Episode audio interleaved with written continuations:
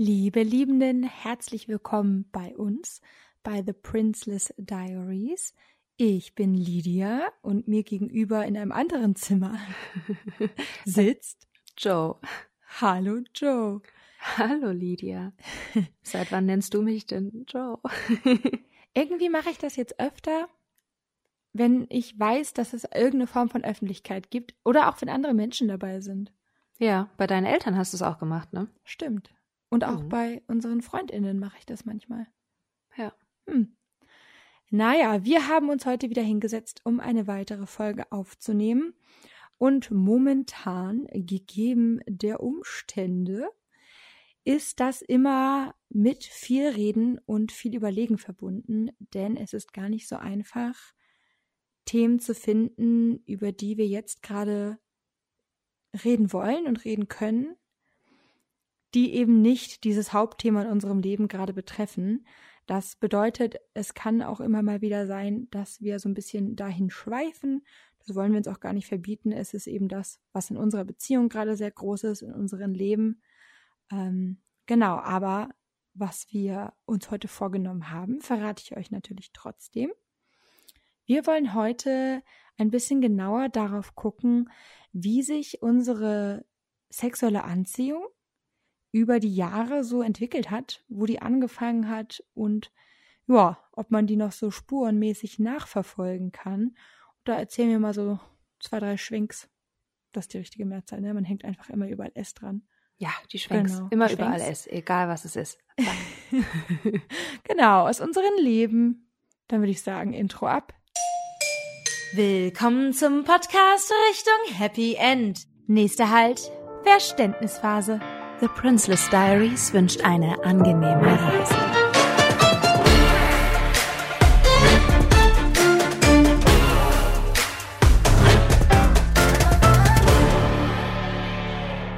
Wir haben ja nach wie vor unser Leitmotiv von einer kleinen Fantasiereise. Was heißt Fantasiereise? Wir sind natürlich wirklich im Zug, liebe Liebenden. Und da geht's jetzt auch wieder weiter. Letztes Mal sind wir ja im Tunnel geendet, in einem Unterwassertunnel mit Silhouetten, die wir beide gesehen haben. Aber eigentlich haben wir nur uns angeguckt und nicht auf das geachtet, was draußen vor sich ging. Und jetzt sitzen wir in unserem Zug. Die Farben haben sich ein bisschen geändert, denn ja, also es gibt ja Fenster, die natürlich dem Druck des Wassers auch standhalten. Und das Licht, das jetzt unter Wasser so vorherrschend reinfällt in unseren Waggon, färbt das Ganze, was denkst du, in welche Farbe? Knallgrün. Kennt ihr das noch in der Schule, wenn ihr aus Prinzip Sachen nicht beantwortet habt, wenn die zu offensichtlich waren? Ja, äh, way not to be a teacher. Genau, knallgrün. Ja, ich würde sagen eher blau. Das ist äh, ja so eine tiefblaue Geschichte hier gerade. Und in dieser veränderten und doch auch gleichen Zugkulisse öffnet sich jetzt die Waggontür zu unserem Waggon, Waggon Nummer zwei, zwei, und hineinkommt eine Karaffe. Eine menschengroße Karaffe, was meine ich in dem Fall mit menschengroß? Etwa 1,80. Eine 1,80 große Karaffe auf Rollwegelchen. Scheinbar ferngesteuert. Also es ist ganz wild. Und wir verstehen natürlich gar nicht zuerst, was da so vor sich geht. Ne? Wir kennen uns ja hier noch gar nicht auf, äh, aus. Und das war, äh, die Karaffe auf den Rollwegen kommt näher heran durch den Gang auf uns zu und wir stellen fest, innen drin ist nicht nur Wasser, sondern auch äh, eine, ein Meerjungmensch. Wow. Wow, ja, da guckst du aber, ne? Da guckst du aber. Da wärst du nicht drauf gekommen. Ähm, nee, bin ganz ja. aufgeregt. Genau. Und der, der Meerjungmensch ähm, trägt erstmal obenrum gar nichts, weil ist ja auch nur ein Nippel, ne? Also wir stellen fest, auch Meerjungmenschen haben Nippel, das ist gut zu wissen. Ähm, ist aber scheinbar, wir erkennen es an so äh, Deko-Elementen an der, an der Flosse, hier, um für unser leibliches Wohl zu sorgen. Also es ist quasi Cassandra aus der ersten Staffel, die Taube 2.0. Ähm, jetzt in Unterwasserversion. Wir haben ja hier unten ne, in unserem Waggon immer noch Luft. Da ist ja noch kein Wasser vorgedrungen. Ich habe ja gesagt, der Druck hält stand von den Fenstern. Und dieser Meerjungmensch muss natürlich auch irgendwie gucken, wo er bleibt. Daher diese riesige Karaffe mit Wasser. Ähm, genau. An der Karaffe dran, merken wir jetzt, ist ein, eine Art Tablett. Das ist da fest angebracht und auf dem Tablett befinden sich Erfrischungs Erfrischungstücher. Ne? So ein bisschen wie im Flugzeug damals oder äh, in Restaurants, in denen man vielleicht eher mit den Händen isst, gibt es auch hier ein Erfrischungstuch. Und es duftet uns entgegen. Es riecht nach Jasmin ähm, und ist ein bisschen Lavendel noch mit drin und ein bisschen nach gebrannten Mandeln. Und die Wärme, ne, die geht so zu uns rüber. Das wird uns jetzt angeboten, dieses Erfrischungswärmetüchlein. Und du kriegst eins, ich krieg eins. Ich würde vorschlagen, wir kümmern uns um unsere eigenen Gesichter, wie bei der mhm. Morgenroutine auch. Ne? Da putze ich dich ja auch nicht, sondern mach ich, das mache ich ja aktuell noch selber. Und ich würde sagen, wir vergraben einfach unsere Gesichter mal in diesen warmen Handtüchern ne? der Erfrischung und der Wärme. Das macht mir direkt Weihnachtsmarktstimmung, diese gebrannten Mandeln. Gehst du da auch immer an die Stände und vergräbst dein Gesicht in den gebrannten Mandeln? Ja, also nicht so oft, weil nach einem Mal kriegt man eigentlich Standverbot. ja, deswegen gehen wir auch nicht mehr auf den Weihnachtsmarkt in Braunschweig Überall hängen so Schilder. Und ähm, liebe Liebenden, macht doch mal mit, vielleicht gedanklich, rezeptorisch. Stellt euch vor, ihr habt dieses nach Jasmin, Lavendel und gebrannten Mandeln riechende, warme, sehr, sehr weiche, weiße Handtuch ähm, es fühlt sich ein bisschen an wie Frottee. Frottee und Kaschmir zusammen und ein bisschen wie Handtuch. Und je näher ihr das zu eurem Gesicht bringt, desto stärker atmet ihr den Geruch auch ein. Es ist fast ein bisschen wie inhalieren, ne? wenn ihr krank seid und eure Atemwege werden wieder frei und ihr schließt die Augen, wenn sie nicht schon zu sind und taucht richtig ein in diese Wärme. Da ist noch so ein bisschen Minze mit dabei. Das heißt, es macht euch einfach alles frei innerlich. Und als ihr das Ganze dann wieder senkt, könnt ihr wieder atmen. Aber wir wollen uns jetzt erstmal beschäftigen, im Rahmen unserer Geschichte, mit dem genauen Gefühl davon. Mit der Sensorik, ne? Da haben wir es wieder. Wonach riecht das genau? Woraus setzt sich das zusammen, dass sich das gut für uns anfühlt? Hm. Ah. Es hat jetzt ein bisschen länger gedauert, aber irgendwie habe ich es diesmal richtig gespürt. Ich hätte dieses Handtuch wirklich gerade sehr gerne. Ich auch. Sehr wohltuend. Obwohl ich sagen muss, also in dem Moment, wo du es gesagt hast, hat sich das sehr gut angerochen. Kann man das sagen? Ich tu's. Ja. Ähm, aber wenn ich darüber nachdenke, Lavendel und gebrannte Mandel passt, glaube ich, gar nicht mal so lecker zusammen. Ja, weißt du, ich glaube, das geheime Rezept dahinter auch wiederum, es ist ja auch ein fantastisches Element, ist, dass das nicht unbedingt gleichzeitig alles geschieht, sondern vielleicht ah. sich mal überlappt und dann für so ein Disconnect sorgt, ne? Ja. Ähm, aber auch getrennt voneinander vielleicht passiert, eins nach dem anderen. Ja, wie bei Charlie und die Schokoladenfabrik mit dem Kaugummi. Und je länger man kaut, ist, der Geschmack verändert sich, aber das ist nicht alles gleichzeitig. Genau. Nach Oder Apfel, wie bei. Sexual Attraction, natürlich. Genau. genau. Oder wie bei Sexual Attraction auch. Ich habe ja eben zu dir gesagt, als wir über die Folge gesprochen haben, hier am Frühstückstisch, dass ich mich so doll erinnere an Bravo-Lesen mit Mhm. 12, 13, 14, 15. Ich glaube danach wirklich nicht mehr. Ich hoffe nicht mehr mit 16. Nee, weil ähm, dann kam nämlich meine erste Freundin und mein erster richtiger Freund und dann hat sich die Bravo auch obsolet gemacht selbst. Ähm, Man kann aber auch noch viel länger die Bravo lesen. Das ist ja gar Ich kein weiß- Problem. ich würde da noch mal ein kritisches Auge drauf werfen wollen, ob das so mh, unbedingt zu empfehlen ist. Ja, ich würde die Bravo auch mit 14, 15, 16 besonders nicht empfehlen. Also ich würde Mhm. eher sagen, lest es, wenn ihr älter seid, dann versteht ihr, dass da ganz schön viel Müll drin steht. Genau, also kein Aber Shade ich habe das mit meiner Klasse gelesen, die Mädchen. ja, So mit 17 haben wir uns die als Klasse gekauft und uns dann gegenseitig Fotolove-Stories vorgelesen. War auch lustig.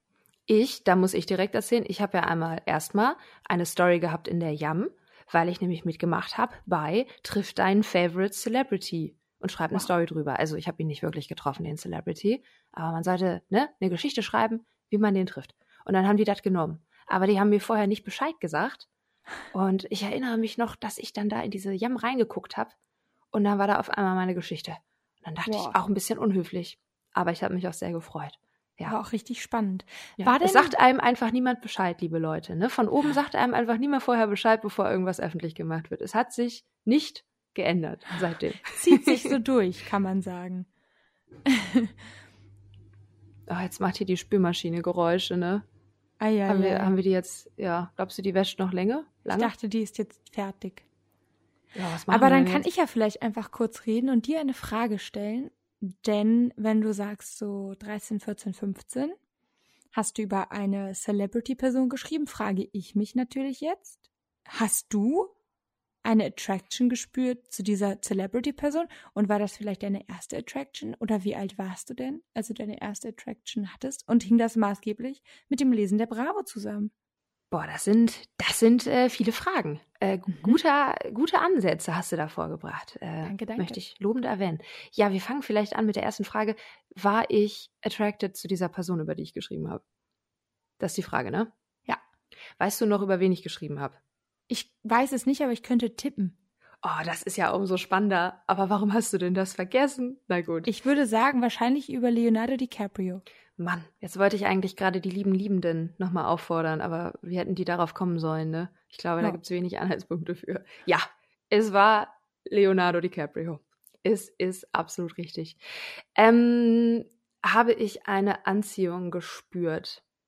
Ich würde sagen, nein. Also das war nicht die treibende Motivation hinter dieser Geschichte. Die Motivation war, einen Artikel in die Jam zu kriegen und 50 Euro dafür zu bekommen. Hallo. Ähm, ich glaube, mir war es damals sogar relativ wichtig, dass es halt nicht so eine Love-Geschichte wird, weil mir irgendwie schon klar war, der ist jetzt einfach zu dem Zeitpunkt auch fast 40, glaube ich, gewesen, als ich da mit 13 diese Geschichte geschrieben habe. Ich habe mich übrigens noch älter gemacht, weil ich Angst hatte, die nehmen mich nicht, wenn die hören, dass ich erst 13 bin. Die meisten waren so 15 oder so. Ähm, genau, das heißt, ich habe schon, ich bin von der aktuellen Version von Leo ausgegangen. Äh, das ist jetzt nicht hier der Klassiker äh, Back in Romeo und Julia, beziehungsweise Titanic, Gilbert Grape, was auch immer Zeiten. Ähm, da sind sich ja alle sehr einig, dass er sehr attraktiv ist. Ne? Das ist ja der Harry Styles der damaligen Zeit. Nur halt nicht so feministisch. Ja, das, ähm, das leider nicht. Das kann man, soweit ich weiß, nicht sagen. Wenn das aber falsch ist, dann sagt mir gerne nochmal Bescheid. Ich denke gerade vorrangig an, vorrangig an seine Dating-History und aber auch an seinen ähm, Klima, an seinen Klimaeinsatz. Das ist natürlich sehr lobenswert, aber das hat jetzt mit Feminismus erstmal nicht so viel zu tun. So, in erster Linie. Ja. Ähm, genau, aber ich bin, also die Geschichte, ich kann euch ja mal kurz erzählen. Eine Lesung. Nein, nein. Lydia guckt schon ganz panisch. Ich war einfach an dem Flughafen. Ähm, dann hat Leo sein Buch verloren. Also ich habe Leonardo DiCaprio getroffen, ne? einfach Economy natürlich. Es war noch am Flughafen. Der hat sein Buch verloren. Ich habe das für den aufgehoben, bin ihm äh, Jump and Run mäßig über den Flughafen hinterhergerannt und habe ihm sein Buch wiedergegeben. Und daraufhin hat er auf Englisch, ne, kein Problem für Joe mit 13, hat er gesagt, das solltest du, also behalt das. You should keep it. It's amazing. Und dann habe ich das Buch von Leonardo DiCaprio behalten. Das ist die Story. Ähm, da schlägt einem ja nicht so viel Love entgegen und das war mir irgendwie auch wichtig, weil ich war ja irgendwie, fette Anführungszeichen, besser als das. Ich ähm, wollte mich ja diesem, diesem Menschen, den ich sehr bewundert habe damals, ähm, aus Gründen, äh, dem wollte ich mich ja nicht anbiedern, indem ich direkt dann den Bogen schlage zu emotionaler Connection oder gar zu Attraktivität. Ähm, das hat ihn quasi in, also das ist so ein Muster bei mir. Es ehrt Leute eigentlich am meisten, wenn ich die nicht attractive finde. Solange bis ich dann jemanden attractive finde und dann merke ich, okay, hm, vielleicht hat es doch andere Gründe. Aber nein, ich fand ihn nicht attraktiv. Wenn ich denke zum Beispiel auch an Titanic-Zeiten, stelle ich fest, wie das oft ist bei mir und Männern. So, der junge Leo DiCaprio ist für mich mit seiner, also in seiner ganzen Androgynie, ist das das Nomen von Androgyn? Hm. Äh, Androgynität. Androgynheit, Androgynität. Hm. Moving on. Androgynierung. Ja, äh, in seiner ganzen Erscheinung auf eine Art, wie gesagt, das ist nur die Erscheinung, so geschlechtslos, so genderlos in seiner Wirkung, dass das für mich, glaube ich, immer eine Art Safe Space war, ihn anzugucken. Und es gab einfach eine große ästhetische Attraction zum jungen Leo DiCaprio, dass ich dachte, ich könnte, ich will den zeichnen, ich will den eventuell tracen mit meinen Händen, um ihn noch besser zeichnen zu können. Ich will ihn anstarren mit meinen Sinnen, aber ich, ähm, da, da ist wenig Verlangen hinter und mehr ganz große Faszination. Und so Faszination und Verlangen hat sich, glaube ich, über weite Strecken bei mir auch erstmal ausgeschlossen. Komischerweise. Also da war so ein Disconnect quasi am Start. Das heißt, ich wollte, ich hatte nie Sexträume mit Leonardo DiCaprio. Mit 13 hm. nicht, mit 14 nicht, mit 15 nicht. Äh, das ist die lange Antwort darauf. Weil, wenn ich jemanden, wenn ich jemanden sehr schön finde, das ist jetzt auch wirklich immer noch so, dann bin ich damit erstmal beschäftigt. Mhm. Verstehst du? Hast du, mhm. also wie siehst du das? Ähm, ich nicht. Bei mir ist es anders. Nö, kann ich so nicht sagen. Deine Attraction hat ja, glaube ich, auch gar nicht so. Wie, wie, wie, wie hängt denn deine Attraction zusammen mit optischen Merkmalen? Meine körperliche Anziehung jetzt speziell? Ja, genau. Ähm, ja, absolut, genau. Also ich empfinde körperliche Anziehung erstmal, ist ja auch mal wichtig zu wissen an der Stelle. Und die hängt irgendwie sehr wenig mit Äußerlichkeiten zusammen. Wobei es gibt schon so eine, ähm, ich glaube, ich habe das irgendwie auf zwei verschiedene Arten. Es gibt einmal den Moment, dass ich jemanden sehe und körperlich auch anziehend finde. Ähm, dann baut sich aber wie so eine Mauer auf, dass ich diese Person gar nicht unbedingt näher kennenlernen möchte, unbedingt. Ähm, hm. Um diese körperliche Anziehung zu erhalten, muss ich wie so eine Distanz, so eine Mauer zu der Person aufbauen, weil ich die Persönlichkeit so viel wichtiger finde, würde es wahrscheinlich meine körperliche Anziehung total verändern, wenn ich die an mich ranlassen würde, emotional und wenn ich die kennenlernen würde vernünftig. Das heißt, das muss dann so ein bisschen ähm, abgeschottet werden, damit das so bleiben kann, damit ich das in so einer Blase erhalten kann. Ähm, und die andere Version ist, ich kann auch jemanden interessant finden und erstmal irgendwie optisch. Ich glaube, da geht es auch eher um die Ausstrahlung, also sehr viel mehr. Was gibt mir die Person das Gefühl, oder welch, nein, welches Gefühl gibt mir diese Person, wenn ich in der Nähe bin? Ähm, wenn meine Augen sich immer wieder dahin bewegen, bedeutet das nicht, dass die irgendwie gerade einem Schönheitsideal entspricht, sondern dass irgendwas daran eben spannend und faszinierend für mich ist. Und da muss ich auf jeden Fall erstmal tiefer gehen und mich mit der Person unterhalten und rausfinden, was die Persönlichkeit ist. Ähm, weil wenn das nicht im Einklang steht mit dem, was die Ausstrahlung mir sagt, dann wird da auch nichts, dann wird da auch mhm. keine Anziehung rauskommen. Äh, jetzt hast du eben gesagt, dass du, dass du quasi, wenn ich das richtig verstanden habe, die körperliche Attraktion erstmal noch getrennt halten möchtest, instinktiv von der emotionalen, weil sich die körperliche Attraktion sonst verändert. Ne? Habe ich das richtig mhm. verstanden? Ja. Ähm, wird, sie, wird die körperliche Attraktion dadurch weniger oder nur anders? Das wird kommt, sie weniger körperlich? Wenn das ja, das kommt sehr darauf an, wo das angefangen hat eben. Also wenn das eine ähm, direkt körperliche Anziehung war, dann ist die Wahrscheinlichkeit, dass das weniger wird im Kennenlernen, sehr hoch. Denn ich glaube, ich habe schon recht hohe, ja, vielleicht ist es irgendwie, da, hohe vielleicht ein blödes Wort, aber ich habe sehr genaue Vorstellungen davon, ähm, welche Dinge mir an einem Menschen wichtig sind, welche Merkmale ich attraktiv finde in der Persönlichkeit. Und wenn das quasi nicht übereinstimmt, dann, äh, ja, dann ist das mit dem Körper auch ziemlich Lattenhagen. dann ist das einfach weg. Dann. Also zumindest, wenn ich mich da emotional darauf einlasse. Ich kann das quasi, wenn ich diese Mauer aufgebaut habe und ich das dann feststelle, dann ist das eher wie, aha, das ist also die Persönlichkeit dieses Menschen. Die steht halt hinter diesem Plexiglas, die kann ich so angucken, ich kann da auch Meinungen zu haben, aber da gehe ich nicht rein, die lasse ich gar nicht auf mich wirken und deswegen kann ich diese Körperlichkeit erhalten.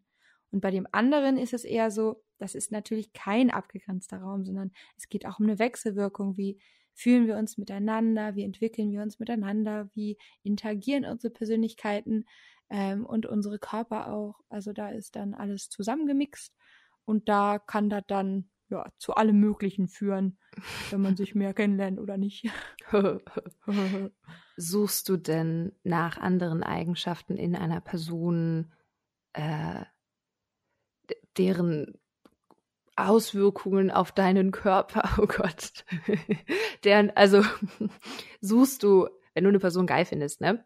Aha. Findest du dann, ähm, mal angenommen, du, du weißt schon vorher, du möchtest idealerweise das im Körperlichen auch lassen, also du möchtest gerne das Maximale an äh, sexueller Attraktion hier äh, rausholen in ja. dieser vielleicht ja körperlichen Affäre oder One-Night-Stand oder was mag es sein, suchst du dann nach anderen Eigenschaften als zum Beispiel, wenn dieses Emotionale noch dazu kommen soll. Was sind so Eigenschaften, wo du sagst, oh, also wenn die schon mal so aussieht, dass ich nicht weggucken kann und ich die richtig hot finde, die Person, und die dann zusätzlich auch noch so und so drauf ist, na, Mama Mia, holla die Waldfee, holliger Bimbam, holy Bimbam. Holy Bimbam. Ja, that's it bisschen hyper gerade, ich muss ein bisschen Tee trinken.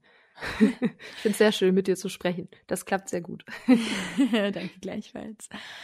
Ähm, uff, kann ich gar nicht so beantworten. Ich glaube, dass ich, wenn ich weiß, es ist eh nur etwas Körperliches und ich möchte das gar nicht auf eine andere Ebene bewegen, ähm, dann kann ich viele Dinge außen vor lassen. Also dann muss diese Person eben nicht besonders ähm, feministisch sein oder. Das wollte ich gerade ähm, nämlich fragen. Mhm. Also, wenn du jetzt Single wärst, ja, kleines Gedankenexperiment, wenn du jetzt Single wärst, du gehst raus in die Disse, mhm. ab in den Club, Party ja. never stops und ähm, der Bär steppt und dann siehst du da einen Mann Aha. und den findest du hot und dann nimmst du ihn mit nach Hause und dann sagt er Sachen, die das Gegenteil sind von feministisch. Wäre das in Ordnung für die Nacht. Das finde ich halt sowieso einfach mal nie in Ordnung. Also es gibt ja auch ähm, einen Unterschied zwischen, das finde ich dann, das macht diese Person dann attraktiver. Und ich könnte halt mit einem misogynen Mann sowieso überhaupt niemals irgendwie was anfangen. Aber das, also auch mit einer misogynen Person nicht. Absolut, absolut. Das ist, das ist ganz klar.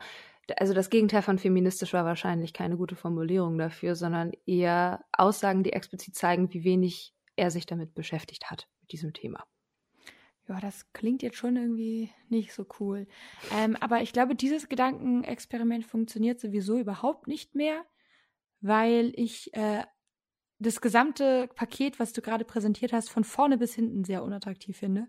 Inklusive also, dem steppenden Bär und der Disse. Ja, genau. Mhm. Ähm, ich finde nämlich, dass Bären in freier Wildbahn leben sollten und man denen keinen Steppen beibringen sollte. Nee, aber so ganz generell kann ich mir momentan sowieso gar nicht vorstellen, initial körperliche Anziehung zu Menschen zu empfinden und besonders nicht zu Männern. Von daher äh, möchte ich auch bitte nicht irgendwo in eine Disse gehen. Das mir alles gerade viel zu laut. also da bin ich leider gerade raus. Das kann sich nochmal wieder ändern, aber so momentan nicht. Aber früher war das auf jeden Fall. Ähm, ja, hatte ich eine sehr andere Einstellung zu dem Thema und bin auf jeden Fall ähm, eher mit so einem Mindset rausgegangen von, ich möchte Attraktion erleben, aber wer die Person ist, die dahinter steht, ist einfach nicht ganz so wichtig. Also aus einem sehr ähm, egoistischen ähm, Moment heraus, die Person ähm, ist eben als Person gar nicht unbedingt so wichtig, sondern eher in ihrer Funktion als mich begehrend mhm. und als Erlebnis. Ich habe jetzt zwei Rückfragen und ich muss mir das mental in den Kopf schreiben. Einen Moment, dass ich die zweite nicht vergesse. Die mhm. erste wäre, bei Menschen in deiner Vergangenheit oder also bei Männern, wenn ich das sagen darf. Ja, bitte. Ja, die Männer in deiner Vergangenheit, die dann eher etwas Einmaliges vielleicht waren. Ich klammer die mhm. Affären jetzt mal aus, die One-Night-Stands. Ähm, wenn ich mich richtig erinnere, kam es ja auch vor, dass du die initial gar nicht so attraktiv fandst und dann auch im Gespräch gar nicht so attraktiv fandst, unbedingt. Würdest du sagen, in diesen Fällen kam die Attraktion dann beim Essen? weil sie dir gezeigt haben, dass sie dich ganz toll finden, steuert das dazu bei, dass du sie attraktiver findest, wenn sie dich ganz super finden oder wenn ihr einfach Sex habt. Ich sag's mal so, ne, klar und deutlich. Nö, ich glaube, ich fand die einfach durchgehend nicht attraktiv. War aber jetzt Oh, erstmal ja. kein Hindernis oder kein Problem. Ja. Ähm, Hast aber in dem Moment trotzdem deine Sexualität wahrgenommen, ne? Das ist ja die Folge über Sexualität. Also du hattest, das war trotzdem ein Drive. Also da Sexualität oder Sexdrive, ähm, ein Bedürfnis, ein sexueller Wunsch stand dahinter und nicht Nö. vielleicht der Aspekt von Spaß. auch irgendwie oder, überhaupt nicht. Mhm. Spannend, ja. Also für mich wirklich eher, gerade wenn es um One-Night-Stands geht, hatte ich jetzt auch nicht so viele, aber ähm, die Male, an denen das passiert ist, waren für mich auf jeden Fall eher ähm, erlebnisgebunden. Also damit verbunden, dass ich aufgewacht bin und gedacht habe, heute kann alles passieren. Und es so ein bisschen eher darum ging, dieses Erlebnis zu haben von jetzt habe ich eine Person kennengelernt und ähm, weiß, ich habe jede Möglichkeit der Interaktion. Und manchmal möchte ich die nicht ausreizen, aber andere Male interessiert mich eben auch, was dann passiert. Also eher so einem Interesse raus. Ähm, ich möchte irgendwie das Leben erleben. Aber mit der Person selber ähm, hat es wirklich sehr wenig zu tun gehabt. Auch die sexuelle Interaktion selber, öff, ja, weiß ja nicht, wie das bei euch da draußen so ist, aber One-Night-Stands sind für mich jetzt eher nicht so ähm, körperlich zufriedenstellend. Ich hatte ja noch nie einen One-Night-Stand. Mhm. Ja, doch, kann man, doch, würde ich schon mit meiner Definition so ähm, sagen. Gab es, also ich, ich, ich habe allerdings äh, schon Sex gehabt in meinem Leben und mich dabei ein bisschen auch nicht gefreut, dass es vorbei ist. Also das klingt ähm, sehr krass, aber mehr, ähm, ich, ich mache das vielleicht auch gerade, um die Nähe danach zu spüren oder um danach diese Aftercare zu haben und danach zu kuscheln, weil es mit dem davor irgendwie gerade für mich vielleicht noch schöner ist. Ähm, also ich mache es vielleicht ein bisschen für die ähm, Auswirkungen, für die, für die guten Seiten, die dabei rausspringen, die guten Effekte. Ein bisschen wie ähm, jetzt in meinem Fall masturbieren, während ich meine Tage habe oder so. Da habe ich jetzt vorher gar nicht so großen Bock drauf, aber wenn alle sagen, dass das krampflösend wirkt, dann mache ich das ja auch und das ist eine bewus- bewusste Entscheidung und da hat mich auch niemand so gezwungen, aber hauptsächlich freue ich mich auf das danach. Und da frage ich mich gerade so in meiner Vorstellung eines eher nichtssagenden One-Night-Stands, der vielleicht jetzt während man drin steckt, Entschuldigung, no pun intended, ähm, gar nicht, oh Gott, äh, so viel Spaß macht. Wie, wie hast du dich gefühlt in Bezug auf das danach? Weil ich mir vorstelle, ich bin ja vielleicht in einer fremden Wohnung auch noch oder ich habe äh, jemand Fremden an der Backe. Was, was passiert danach? Ich habe überhaupt keine Lust, möglicherweise neben dieser Person einzuschlafen. Also vielleicht hast du ja Lust gehabt, neben dieser Person einzuschlagen. Aber bei mir wären die ganze Zeit die Fragen, wenn das danach eingetreten ist, haben wir da noch was, worüber wir reden können? Was ist, wenn ich alleine sein möchte und Schwierigkeiten habe, das zu kommunizieren? Was ist, wenn ich echt alleine auch frühstücken will? Was ist, wenn Mitbewohnende das irgendwie mitkriegen? Was ja gar nicht Hm. schlimm wäre. Also so ganz viele Fragen, Stresspunkte. Nee, das habe ich also auch nicht so. Also das danach war mir auch eigentlich nicht ganz so wichtig. Dieses Einschlafen hätte ich schon äh, an einigen Stellen lieber alleine gemacht. Das war dann halt nicht möglich, wenn ich nicht bei mir zu Hause war. Bei mir zu Hause ging das ja recht gut. Also die sind auch freiwillig gegangen. Die sind danach Ohne- gegangen. Also, ja, das klingt jetzt, als wären da so viele Leute gewesen. Also, nö, das waren sie nicht. Und die Personen, die da waren, sind dann auch einfach gegangen. Ohne, oder hast du gesagt, so, Nö.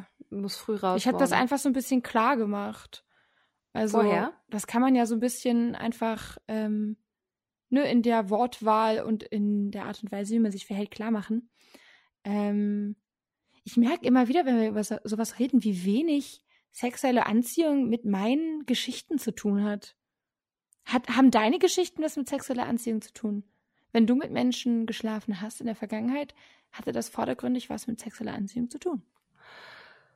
Ähm, selten. Hm. Nochmal der Disclaimer, also oder nochmal ein, ein kleines Coming Out. Ich bin ja demisexuell. Das heißt, ich brauche in der allergrößten Regel sowieso die emotionale Attraktion, ehe sich da irgendwas aufbauen kann. Und dann ist es auch schon öfter passiert, dass ich, weiß ich nicht, ähm, nach ein paar Monaten des regelmäßigen sexuellen Kontakts mit Menschen, die mir sehr nahe standen, gar nicht so richtig beantworten konnte, ob ich diese Person denn so rein körperlich attraktiv finde. Also ich konnte sagen, ich liebe es, dich anzugucken. Du bist mein liebstes Ge Gesicht. Du bist ähm, für mich der schönste Mensch auf der Welt. Ähm, Gerade wenn halt die Liebe noch mit dazu kam. Aber ich weiß nicht unbedingt, ob ich so richtig hätte unterschreiben können, dass die mich auch rein körperlich anziehen. Weil dieses rein körperliche bei mir eine totale Ausnahme ist. Ich mhm. glaube, ich hatte das nach wie vor erst einmal und da ist halt auch wieder die Frage rein körperlich, ja, wann trifft das zu? Also wie viel steckte da vielleicht eben doch von, also aus anderer Quelle noch dahinter? Dadurch, dass wir uns schon ein bisschen kannten oder durch meine Rahmenbedingungen in meinem Leben, dadurch, dass ich das vielleicht sehr wollte, meinen Körper befeuert habe oder sowas. Ähm, ja, aber wenn ich höre körperliche Attraktion, rein körperliche Attraktion, dann denke ich eigentlich an eine Person bis jetzt in meinem Leben, wo ich echt dachte, das ist ähm, ja krass, was mit mir passiert, wenn du meine Hand anfasst oder mich anguckst.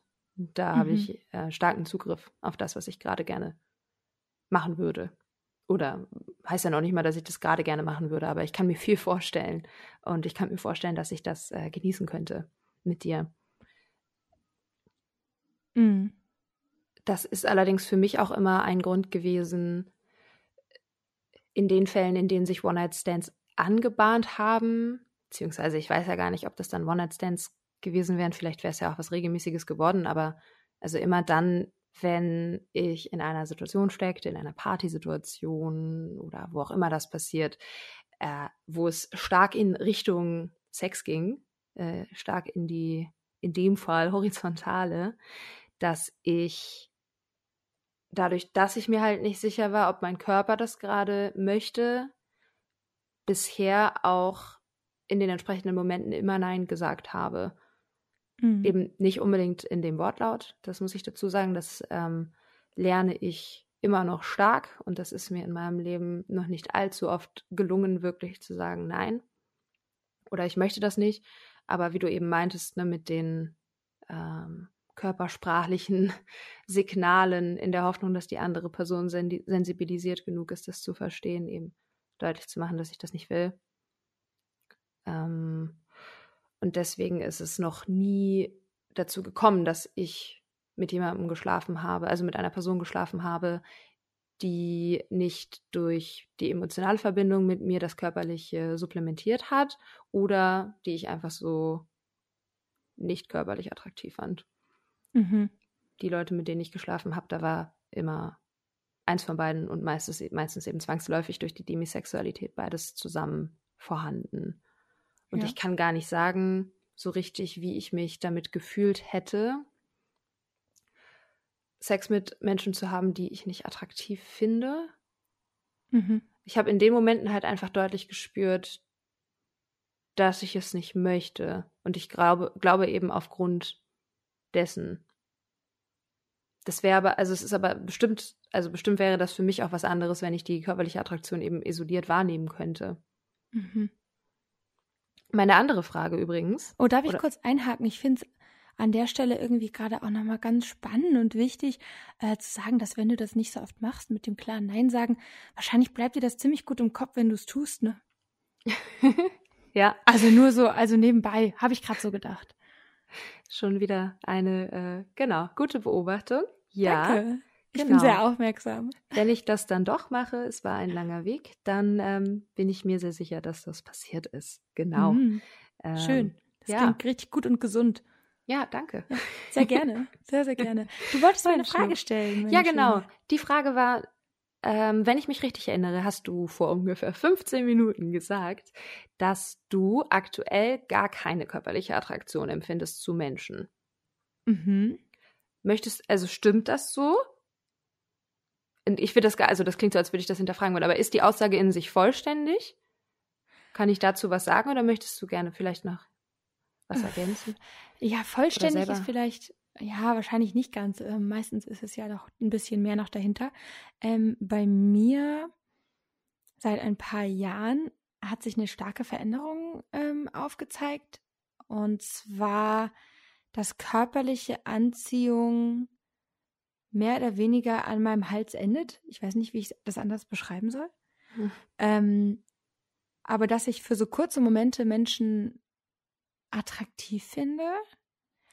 Ähm, und dass dann, ja, ich weiß nicht, wenn die Attraktion sich durch den Körper bewegen würde, dann ist da irgendwie ein Schredder im Hals angebracht. Und wenn das nach unten sich langsam bewegt, dann wird einfach das ganze Gefühl zerschreddert äh, und kommt halt nicht an, so richtig. Also es ist, früher hatte ich das schon öfter, dass ich so durch die Gegend gelaufen bin und gedacht habe, uh, attraktive Person oder, mm, that's hot. Und das war dann in deinem Körper zu lokalisieren. Das hast du dann in allem vom, Hab, äh, vom Hals abwärts auch gespürt. Spannend. ja, so als Aufregung und als Möglichkeit irgendwie im Oh. Körper. Mhm. Ja. Das habe ich zum Beispiel, glaube ich, nur, wenn ich Menschen schon ganz nah bin körperlich. Dann baut sich das auf. Mhm. Oder man kann ja auch verbal in sexueller Kommunikation irgendwie stehen. Das hilft auch. Aber theoretisch kommt das bei mir immer erst, wenn es schon soweit ist. Mhm. Ja, spannend. Ja, Ja. erzähl Also- mehr. Ich würde schon sagen, dass meine sexuelle Anziehung da eine große, große Veränderung immer mal wieder durchgemacht hat. Ähm, oder dass ich sie vielleicht jetzt erst so, wie heißt das nochmal, wenn man ein, wenn man etwas zerlegt mit einem Skalpell? Dissected Äh, auf Englisch. Dissected. Äh, seziert, Ja.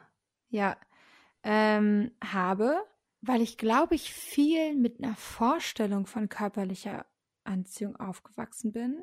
Dadurch, dass ich auch sehr, sehr gerne und sehr, sehr viel Filme geguckt habe, in denen romantische und sexuelle Anziehung groß thematisiert wurden. Also so Rom-Coms. Ne? Mhm. Und ähm, ich habe mir irgendwie immer vorgestellt, wenn ich jetzt einen Menschen sehe, dann fühlt sich das so an und sieht so aus. Ähm, und dann habe ich immer gedacht, das passiert gleich. Ähm, da kann ich Übrigens, vielleicht, ich hatte Ein ja kleiner eine- Fun Fact Ja. aus meinem Mediavistik-Seminar. Ich mache gerade historische Pragmatik und es ist schon im Mittelalter in den Schriften, also in der Literatur, da so gewesen, dass sich diese Erregung, also diese Minne, dargestellt hat durch Erröten. Also wenn jemand Ah. nicht errötet ist, dann ist es nicht passiert. das Ah, fand ich ja, spannend, ja. Ah, ja, gut. Ähm, genau, also ich hatte ja eine Fernbeziehung ähm, nach Amerika, also auch ein bisschen weiter. Und wenn wir uns dann gesehen haben, dann habe ich immer vorgedacht, wenn ich jetzt zum Flughafen fahre und ihn abhole, dann wird das wie in diesen ganzen Filmen, wo man sich sieht und in die Arme springt und direkt nach Hause fahren muss, so. Und ähm, initial, so in dem Moment des Wiedersehens, habe ich mich zwar sehr gefreut, aber hatte das eben nicht so. Also äh, war eher ähm, in so einem Kuschelmoment auf jeden Fall. Also Oh. wollte so ganz sicher sein zusammen. Und da war wehe, wenig rohe Anziehung. So. Hm. Also vielleicht hat sich da wirklich auch einfach, wie gesagt, vielleicht habe ich das jetzt vernünftig sezieren können und rausgefunden, dass ganz viel von meiner ähm, in Anführungszeichen sexuellen Anziehung in Wirklichkeit gelerntes Verhalten war, Hm. ähm, aus dem ich durchaus dann ja auch Positives gezogen habe, also auch mit diesen One-Night-Stands, so meine Geschichten und ähm, gute Laune, aber ja, eben irgendwie nicht so wirklich äh, auf sexueller Ebene. Mhm. Hm. Da muss ich, Ich mal ein bisschen glaube- drüber nachdenken. Spannend. Ähm, ich sage immer spannend. Aber das ist ähm, wirklich spannend. Das habe ich auch so, glaube ich, noch nicht gehört. Aber das liegt auch daran, dass du es, glaube ich, gerade erst so festgestellt hast. Ne? Genau. Hm. Ähm, Stichwort Significant Other, das erste Mal Wiedersehen nach einer längeren Zeit, hat in mir gerade Erinnerungen wachgetreten, nämlich, dass ich durchaus dann ähm, über meine Partnerin ein bisschen herfallen. Das ist eine ganz doofe Das ist eine blöde Formulierung. ne? Ja, ähm, dass mein, meine körperliche Anziehung und mein Drive quasi sehr geweckt wurden oder ganz mhm. Kickstart-artig da waren in dem Moment, in dem wir uns geküsst haben. Das äh, war auf jeden Fall so ein Ding. Und ich habe das dann eher so ausgetragen, dass diese Küsse sich immer weiter nach hinten verlegt haben, weil ich ja auch eine kleine, jetzt wollte ich gerade mal Suristin sagen, ähm, bin, aber damit hat das natürlich erstmal nicht so viel zu tun, aber eine kleine Vorfreude Aufheberin bin und alles immer gerne sehr lange hinauszögere, weil die Vorfreude für mich der Trommelwirbel äh, mit das Beste ist an der ganzen Situation. Und deswegen sah es dann bei mir eigentlich oft so aus in Beziehungen, in denen ich meine Partnerin lange nicht gesehen habe, dass wir dann uns halt umarmt haben, meinetwegen, wohl wissentlich, dass wenn wir uns küssen, das schon sehr geweckt wird in uns beiden. Dann haben wir das, mhm. weiß ich nicht, mm. drei Stunden oder so nicht gemacht bei so einer Date Night und haben es dann irgendwann wie ein Gummiband losfletschen lassen. Oh, fletschen. Oh, heute haben wir aber auch ein paar interessante Worte. Ja. Rumfliegen. Hm. Sezieren und rumfletschen. Oh. Mhm. Ich glaube aber auch, ähm, was heißt aber? Ich glaube, für mich ist Küssen, ich würde fast sagen, primär etwas, das die Türen aufmacht zu sexuellem Verlangen. Mhm. Kuscheln und so weiter, das gibt mir, das gibt mir diese Nähe und Wärme und ähm, Küssen sicherlich auch, aber ich gehe, also ich, ich weiß, dass mein Körper dann eben nach einer Weile des Küssens diese Türen irgendwie aufmacht und mhm. dass ich eigentlich auch ein bisschen immer von einer Steigerung des Kusses ausgehe in Sachen Intensität. Gerade also wenn er jetzt länger dauert. Ich, wenn ich mir vorstelle, dich eine Minute zu küssen oder sowas, dann kommt natürlich immer auf meine Stimmung an. Aber wenn ich schon bereit bin, von meiner Seite aus, dich eine Minute lang zu küssen, dann ist die Chance relativ hoch, dass ich dann auch andere Sachen mir gerade gut vorstellen kann. Und sonst ja. würde ich dich halt vielleicht nicht unbedingt von mir aus eine Minute küssen. Mhm. Wenn also Küssen so der Startpunkt ist, dann stelle ich mir das irgendwie gerade im jüngeren Alter sehr schwer vor, rauszufinden, ob du wirklich eine Anziehung zu jemandem hast. Weil das ja gerade so im Anfang von, von Anfang zu daten als Person die körperliche Anziehung empfindet ähm, oder empfinden kann, irgendwie sehr so ein großer Schritt ist, oder? Mhm. Den man ja auch nicht mal so eben, also man, je älter man wird, desto besser lernt man hoffentlich auch zu kommunizieren.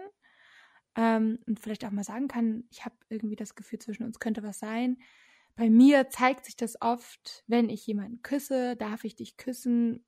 Möchtest du das auch für dich rausfinden oder hast, also ne, man kann ja darüber mhm. reden, aber ich stelle mir so mit 12, 13, 14 das sehr schwierig vor, wenn du gar keinen Anhaltspunkt dafür hast.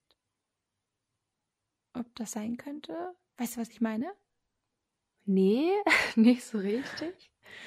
Naja, wenn du sagst, das ist quasi so dein Anhaltspunkt oder dein dein Türöffner zu körperlicher Anziehung? Ähm, da frage ich mich ein bisschen, wie du als du jünger warst, also wie du so ein bisschen das auch für dich entdeckt hast. Ah, ich Weil im Speziellen. Hm? Ich im Speziellen. Ja. Ah. Genau. So, wie hat das angefangen?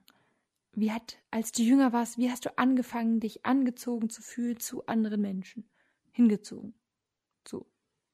Also nicht, indem ich sie geküsst habe, ist so meine Bauchantwort dazu. Also wenn ich an meine ersten Küsse denke, dann war das alles, äh, ja, nicht sehr entflammbar, was da passiert ist. Ähm, ah. Ja, ich werde es nicht sagen, im Gegenteil, aber das meiste hat nicht viel Spaß gemacht. Da vielleicht dazu gesagt, vieles davon wollte ich auch de facto nicht. Ähm, wenn ich jetzt an meinen ersten Freund denke und das Knutschen mit ihm, es hat sehr viel Zeit in Anspruch genommen. Mhm, mhm. ja, ich glaube, diese Formulierung passt da auch ganz gut. Also wir haben viel Zeit verbracht, ähm, uns zu küssen. Ich denke auch, um beidseitig zu schauen, was dadurch eben in Gang gesetzt wird oder passiert. Und das hat dafür gesorgt, dass gar nichts passiert ist. Jetzt mhm. in meinem Fall. Also wir haben es oft versucht, ne? Mhm. Aber das war sehr, das war einfach stagniert. Das Ja. eigentlich, ja, wenn ich jetzt mal davon ausgehe, wir haben 25 Stunden rumgeknutscht, dann war eigentlich nach, weiß ich nicht, 10 Minuten schon klar, dass diese anderen 24 Stunden und 50 Minuten wahrscheinlich nirgendwo hinführen werden. Und so war es dann auch. Ähm, während ich ja zum Beispiel mit meiner ersten Freundin direkt auch am ersten Abend geschlafen habe. Also direkt an dem Tag, als wir uns gesehen haben. Wir hatten Hm. davor aber auch ein halbes Jahr sehr intensiven Kontakt gehabt und uns dann eben das erste Mal gesehen und das war dann gar kein Problem. Da erinnere ich mich aber auch, dass wir, also sie hat mich vom Bahnhof abgeholt und wir haben uns umarmt und da war auch in dieser Umarmung das, ähm, das körperliche, ähm, also die Türen waren auch schon offen. Ja, also körperliche Anziehung ist irgendwie sehr schwierig. Also nicht, also schwer zu durchschauen, finde ich, wie sie auftritt, wann sie auftritt. Es ist doch sehr facettenreich, facettenreich das Ganze. Ja, das denke ich auch immer wieder und habe es auch über mein Erwachsenenleben hinweg immer wieder gedacht. Hm. Und gerade wenn ich so drüber rede, ist nur eine Momentaufnahme, ne? Ähm, die von euch, die uns vielleicht schon länger verfolgen oder mich schon länger verfolgen, ähm, wissen ja, dass ich das als fluides Konzept begreife, Sexualität. Aber genau gerade, wo ich so drüber rede, klingt das für mich einfach wie ähm, die Erfahrungen einer lesbischen Frau. Meine Erfahrungen. Also gerade wenn ich so drüber spreche, ergibt es sehr viel Sinn, weil ich ja nicht nur demisexuell bin, sondern auch lesbisch. Ja, gut, aber selbst dann, ich meine, natürlich, das mit dem, als du deine Boyfriends geküsst hast, das weiß ich natürlich jetzt, dass da ja nichts passieren konnte in dem Sinne, wenn du einfach keine Anziehung zu Männern verspürst. Weil Aber Ah, ich habe die schon auch gern geküsst. Ah ja. Und ich, und ich fand den, also meinen ersten Freund fand ich auch, oder zweiten, oder ja, den, meinen Freund mit 15, den fand ich auch sehr hübsch, ne? Also Ja. ich habe den gerne angeguckt, ich hab den gerne angefasst. Ich wollte halt keinen Sex mit dem haben. ja. Ja, also ich wollte nicht, dass ich, ich, ich wollte mich auch nicht anfassen lassen unbedingt. Also es war jetzt, äh, es hat mich nicht total abgetörnt oder so, aber ich war auch nicht angetörnt davon. Es war Ja. so, Küssen ist so eine halbe Stunde lang auch ähm, ganz spannend und aufregend, also im Sinne von, es macht Spaß. Danach wird mir ein bisschen langweilig, um ehrlich zu sein, weil ja, wir sind jetzt etwas eingeschränkt in dem, was wir machen können. ähm, ich weiß nicht, ob ich nicht trotzdem vielleicht Attraktion verspürt habe. Ich meine, kann man Attraktion verspüren, ohne mit jemandem schlafen zu wollen? Ja, natürlich. Klar. Natürlich. Das geht gut. Mhm, aber im Grunde genommen endet es doch dann bei der wirklich sexuellen Anziehung, oder? Wenn du sagst, es hat Spaß gemacht, aber es war nicht antörnt, ist das dann nicht vielleicht eher ein bisschen Richtung, also ich weiß nicht, das musstest du mir sagen, so, ähm, eher so auch entdecken und irgendwie Spaß an der Aktion selber haben, aber es ist irgendwie losgelöst von diesem sexuellen? Ah, ja, das ist, das ist wirklich so eine Frage. Die einfach Wenn- kann ja auch Nein sein. Hm. Also wenn ich an die sexuelle Attraktion denke, die ich meistens spüre, wenn ich sie dann spüre, also wie die sich dann anfühlt, dann bedeutet das auch nicht unbedingt, dass ich mir vorstellen kann, mit dieser Person zu schlafen. Mhm. Bei dir, du schon? Ja, frage ich mich gerade, ich weiß gerade, ich weiß darauf aber gerade gar keine Antwort. Also ihr habt dann, ihr habt dann keine dirty Sex-Szenarien oder auch nicht dirty. Also ich habe einfach, ähm, ich denke, ich stelle mir vielleicht vor, die zu küssen. Aber mit der Person im Bett zu landen oder sowas ist dann gar nicht so richtig in meiner Reichweite. Mhm. Es ist so ein bisschen mit der Attraktion, die jetzt da ist, könnte ich mir vorstellen, erstmal das auszuprobieren und nachdem ich das gemacht habe, weiß ich, ob die Attraktion auch sexuell ist. Also es ist erstmal kein Nein. Der Stamm zweigt sich weiter ab in Möglichkeiten von hier, jetzt wo wir schon mal hier sind, aber es könnte halt immer noch sein, dass die Antwort Nein ist, Ja. wenn das Körperliche so ein bisschen erfolgt ist, ja. Mhm. Hast du nicht letztens jemanden an der Uni attraktiv gefunden? Da warte ich die ganze Zeit drauf, das zu sagen. Du fandst doch jemanden an der Uni attraktiv. Ja. Ähm, ja, ich, ich merke auf jeden Fall, dass sich meine Parameter oder Dinge, die ich attraktiv finde, verändern. Ähm, und ich habe ja damit angefangen, ausschließlich ähm, die Anziehung, die ich gegenüber Männern verspürt habe, als solche zu erkennen. Ich weiß gar nicht, ob es nur das war, aber ich habe es auf jeden Fall früher nicht erkannt. Obwohl ich schon recht lange sage, dass ich bisexuell bin. Also ich weiß nicht genau, was da passiert ist. Ähm, hm. Wenn ich zurückdenke, kann ich das nicht äh, belegen, indem ich sage, ah ja, stimmt, diese Person, diese Person. Also schon natürlich so Impossible und sowas. Aber ich meine so real-life-mäßig. Mm. Und dann ähm, als ich das weiter irgendwie explored habe, als ich da ein bisschen reingefühlt habe, wäre es jetzt erstmal so, dass ich so ganz klassische Weiblichkeit, weibliche Attribute ähm, toll fand, die natürlich völlig blödsinnig sind, aber dass ich jetzt erstmal ähm, so male gegazed habe, glaube ich, selber. Und ich glaube, mit Beschäftigung mit dem Thema auch hat sich das geändert. Ähm, deswegen finde ich sehr spannend, dass lesbisch auch eine Genderbezeichnung sein kann. Ähm, wie wir vor ein paar Wochen oder vor ein paar Monaten fast gelernt haben. Ja, insbesondere Dyke. Ah ja. Ja. Cool. Genau, und dass man eben, also auch in der Gender-Expression so rausfällt und so wenig mit Männern zu tun hat, also mit diesem Male Gaze zu tun hat und ähm, ich das immer attraktiver finde. Ähm, ich fand ja so, ich habe auch Zugriff auf ähm, den den Male Gaze, würde ich sagen, aber das war niemals, also das war immer was, was ich ähm, explizit anstellen musste. In mhm. meiner Coming Out Story und in meinen ersten Erfahrungen mit Frauen oder sowas war das etwas so dieses diese klassische Femininität, diese klassische für uns lesbare Gender Performance als feminin, das war für mich immer ein ziemlicher Abtörner, sowohl in Sachen Identifikation als auch in Sachen Attraktion.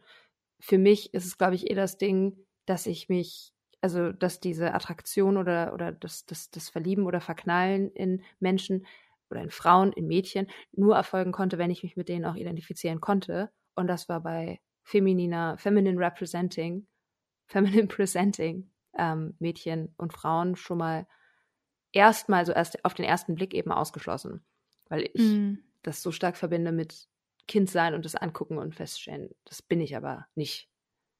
Ja, das, also Guck mal, ich, ich habe die ganze Zeit versucht, feminin, das Wort habe ich gesucht. Feminin. Das würde ich gerne austauschen, das meine ich natürlich. Okay. Also nicht natürlich, das meine ich. So. wow, ähm, ja.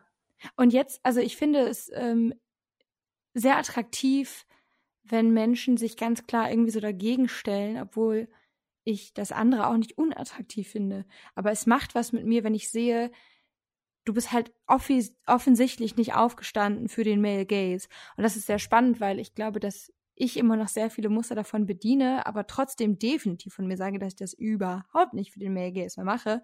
Deswegen auch das ist ja nicht immer lesbar. Ja. Ähm, und ich freue mich total, wenn ich vielleicht jetzt noch die nächste Stufe erreiche, wo das alles völlig egal ist, ich ja nicht einfach nur noch mich sehe und nicht mehr so die Gesellschaft drumherum. Aber jetzt gerade bin ich in der Phase, in der ich dieses explizite I did not get up for men. I did not dress for men. I, I don't do anything for men, really. Ähm, sehr attraktiv finde. Ja. Das klingt sehr attraktiv. Ich finde dich auch sehr attraktiv. Das möchte ich vielleicht auch nochmal gesagt haben, wo wir jetzt hier 56 Minuten über Attraktion gesprochen haben. Ja, ja, ja. Ja, also ähm, das hat bei mir auf jeden Fall zwölf Jahre gedauert, mal mindestens. Äh, wahrscheinlich mhm. habe ich schon vorher damit angefangen, mich äh, frei zu machen von diesem Male Gaze, der, mit dem wir ja beide durchaus aufgewachsen sind. Unabhängig ähm, von dem, was uns angesprochen hat oder sowas, hat es uns ja doll geformt ja. im Patriarchat, in dem wir sind. Ich glaube, das ist auch nochmal Gender, Gender Performance und sowas, unser our, our gender, just in general, um, oder das Frausein. Das ist, glaube ich, auch nochmal die ein oder andere Folge wert. Das glaube ich auch. Findest du mich eigentlich attraktiv? Oh, ah, das ist natürlich eine sehr wichtige Frage. Die kann ich letzte. resounding mit Ja beantworten. Hey. ich finde dich sehr attraktiv. Emotional, körperlich, überall. Ja, wie viel körperlich äh, und zuerst? überall. Oh. Immer und überall, immer bin ich da. Ich glaube, das ist ein Kirchensong. Hm. Naja. Ja, willst du den drin lassen? Ich lasse ihn drin. Ich lasse ihn drin. Mist. gotcha, trapped. Ähm, ja, liebe Liebenden, das war diese Folge für diese Woche. Das hat, finde ich, ich will mich ja nicht selber loben, aber Lydia kann ich loben. Lydia, das hat ausgezeichnet geklappt. Vielen Dank für das Gespräch. Vielen Dank dir. Ich fand es sehr spannend und tatsächlich auch für mich immer noch lehrreich. Ja, ja. Das ja. Äh, hätte ich mir gar nicht vorstellen können. Nee, Man kann sich Gespräche, aber toll. ich kann mir Gespräche auch nicht vorstellen, wenn die noch nicht stattgefunden haben. Ich stelle mir dann immer vor, wir reden über irgendwas und dann denke ich so, ja, nach fünf Minuten ist das ja fertig. Und siehe da, wir könnten ja noch 80 Jahre jetzt so weitermachen. Stimmt. Ähm, ja, aber insofern danke, liebe Liebenden, fürs Zuhören. Danke, Lydia, fürs mit mir sprechen. Meine, mein flaues Gefühl, das ich hatte, als wir mit der Folge angefangen haben, Lydia hat es am Anfang angedeutet, das hat sich auf jeden Fall verflüchtigt jetzt und mein Kopf ist ein bisschen klarer und ich bin auch ein bisschen froher als vorher. Viel das gelächelt. freut mich sehr. Das ist sehr schön. Wenn ihr uns irgendetwas mitteilen wollt, wenn ihr eure Gedanken zu der Folge oder auch zu anderen Themen mit uns teilen wollt, könnt ihr das sehr gerne am besten über Instagram unter The Princeless Diaries. Findet ihr uns könnt mhm. mit uns kommunizieren. Wir sind momentan nicht so schnell im Antworten. Wir hoffen, ihr seht uns das nach. Ähm, wir machen auch längere Social-Media-Pausen momentan und es ist ein bisschen überfordernd, aber wir lesen alles und wir haben euch im Blick und im Kopf und im Herzen und irgendwann kommt dann die Antwort auch. Ähm, genau. In diesem Sinne schicken wir ganz viel Liebe raus, hoffen, dass ihr eine schöne Zeit habt in dieser Adventszeit für alle, die diese Adventszeit auch zelebrieren, für alle anderen natürlich auch. Es wird dunkel, hoffentlich bald wieder etwas heller auf allen Ebenen. Und wir senden euch auf jeden Fall ganz herzlichste Grüße in eure Zuhause, auf eure Spaziergänge oder wo immer ihr gerade uns empfangt. Auf Wiedersehen, liebe Liebenden. Auf Wiederhören, liebe Liebenden.